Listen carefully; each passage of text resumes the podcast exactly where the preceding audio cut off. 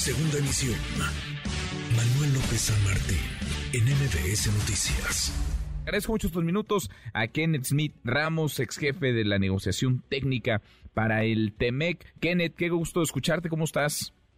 Muy buenas tardes, Manuel. Muchísimas gracias por la invitación. Al contrario, gracias a ti, dice el presidente López Obrador, que mejor le va a mandar una carta a Joe Biden para explicarle por qué defiende la política energética, por qué no transgrede lo que está escrito en el TEMEC. Realmente, realmente, digamos, en el aspecto técnico, más allá de la política y de la narrativa, lo que está haciendo México en el sector energético sí vulnera, sí pasa por alto lo que está firmado y a lo que nos comprometimos como país en el Trato Estados Unidos-Canadá. Kenneth. Mire, en mi opinión, esta es una situación que ya se veía venir porque yo sí creo que varias de las leyes que se han aprobado y, reglamentaciones técnicas en el último año y medio por parte de México en el sector energético sí violan el TEMEC. La ley de la industria eléctrica, la ley de hidrocarburos, varios cambios en materia de reglas de comercio exterior, lo que hacen al final del día es reducir la capacidad de las empresas de Estados Unidos y de Canadá de participar plenamente en un sector como es, por ejemplo, el de generación eléctrica, que se abrió en el 2013 con la reforma energética y que sigue siendo nuestro régimen legal vigente, eh, se les está tratando de reducir ese acceso, un acceso al cual estuvimos de acuerdo en dárselos en el TEMEC, el acceso que les estamos dando es el mismo acceso que se le dio a los socios del Acuerdo Transpacífico y del nuevo acuerdo con la Unión Europea. Entonces, en ningún momento se fue más allá del régimen legal vigente, pero ese es el piso de lo que le puedes dar a los socios. Les puedes dar más tú sigues abriendo el sector en otras áreas más adelante, pero lo que no puedes hacer es retroceder y echar para atrás a lo que te comprometiste.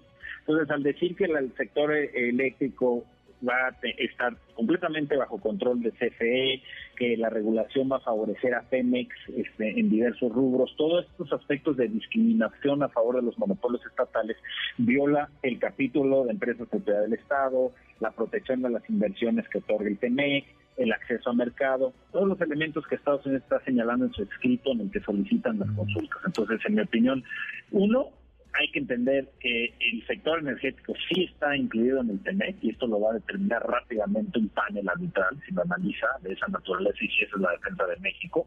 Y dos, no hay manera de que se justifiquen las medidas que ha implementado México en el último año y medio en el sentido de decir que no son violatorias del tratado. Entonces la defensa en ese sentido sería difícil. Para que haya una solución, en mi opinión, se tienen que modificar estas leyes y estas regulaciones que ha venido implementando el país.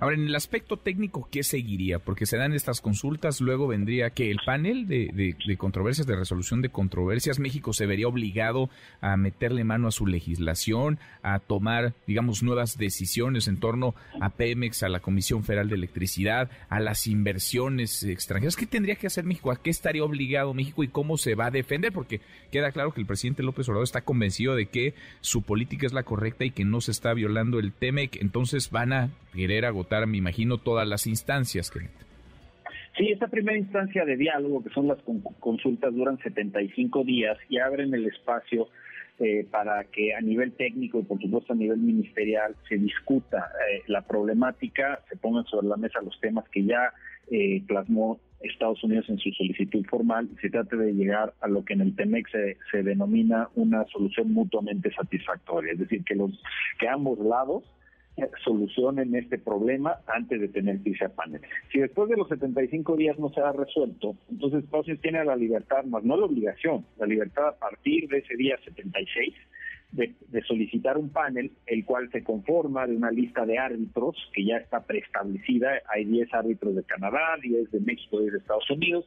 Son tres listas y, se escoge un árbitro de México, uno de Estados Unidos y un tercero que puede ser el, el presidente del panel que no es de ninguno de los países involucrados, obviamente para evitar conflicto de interés. Esto puede tomar entre uno y dos meses.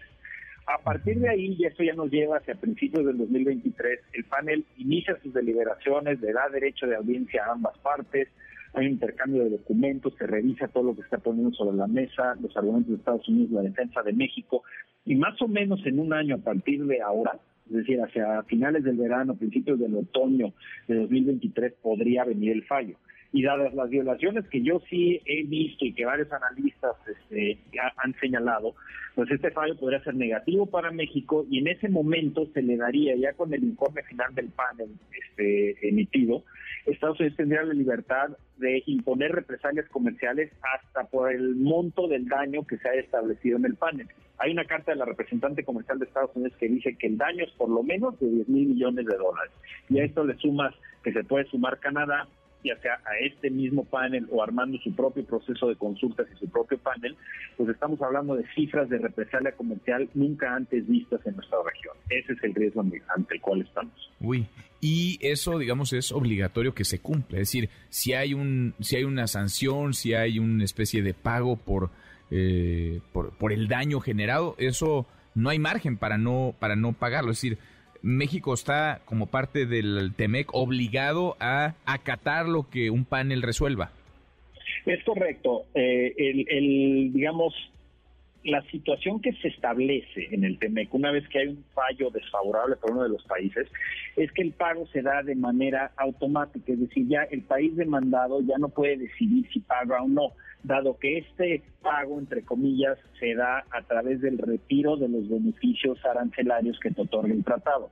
¿Qué quiere decir esto? Que si el panel falla a favor de Estados Unidos, tú que le diga que el daño no es tanto como ellos dicen, que, que le diga que son 5 mil millones de dólares, Estados Unidos en ese momento puede escoger de una lista que, de, represalias que ellos armen, seleccionando aquellos productos mexicanos en, en el sector agrícola, en el sector industrial, etcétera, dónde enfocar los tiros de precisión, subirle los aranceles de esos productos y generar obviamente un costo para México en términos de comercio que se va a reducir eh, con Estados Unidos. Pero ya no hay una situación en la que México pueda controlar dónde se da ese cobro, por así decirlo. Porque Estados Unidos simplemente le dice, ya con la autorización del panel, a, a, sus aduanas, gira la instrucción de que a estos, estos productos en esta lista de represalias se le incremente el arancel 15, 20, 30% ahí México ya no puede hacer nada. El cobro de los aranceles lo cobran los lo pagan los importadores de estos productos mexicanos en Estados Unidos y pues rápidamente caería la demanda para los productos mexicanos e impactaría nuestras exportaciones a Estados Unidos.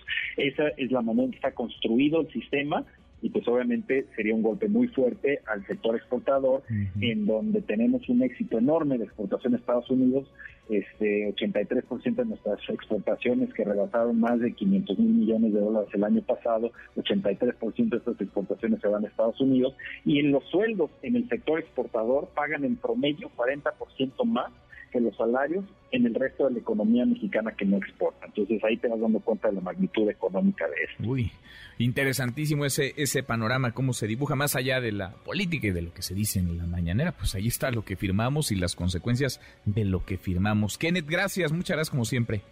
Muchísimas gracias, Manuel. Sigo a tus órdenes. Gracias, muchas gracias. Noticias.